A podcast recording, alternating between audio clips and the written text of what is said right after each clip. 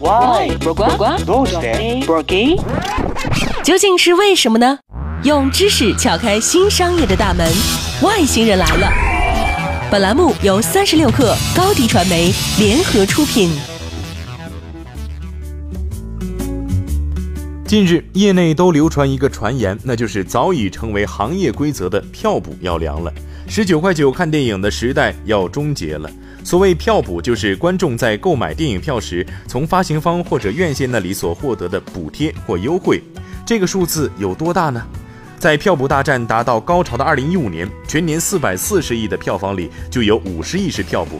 如果说不许再进行票补，对消费者来说意味着要多花钱买票，不开心理所当然的话，那么省下了五十亿的票务平台和发行方为什么也不高兴呢？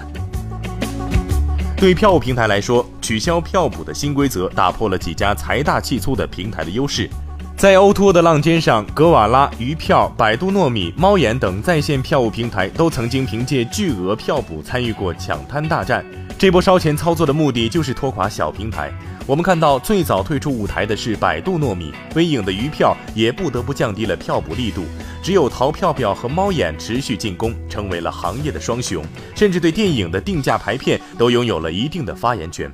如果说不再允许各个票务平台靠砸钱维持市场占有率的话，那么烧钱无数才奠定的格局又会被打乱。好不容易熬出头的平台肯定是不甘心的。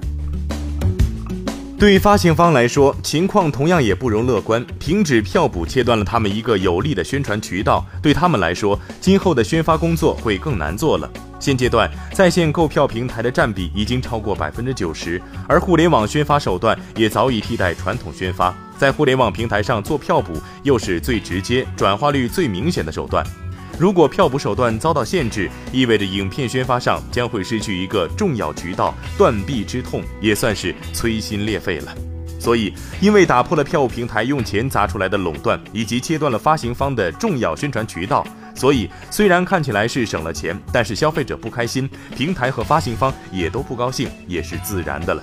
当然，对那些因为囊中羞涩给不起票补而失去公平竞争机会的中小成本影片来说，听到这个消息是怎么的欢欣鼓舞，又是另一个故事了。好了，本期节目就是这样，外星人，咱们下期见。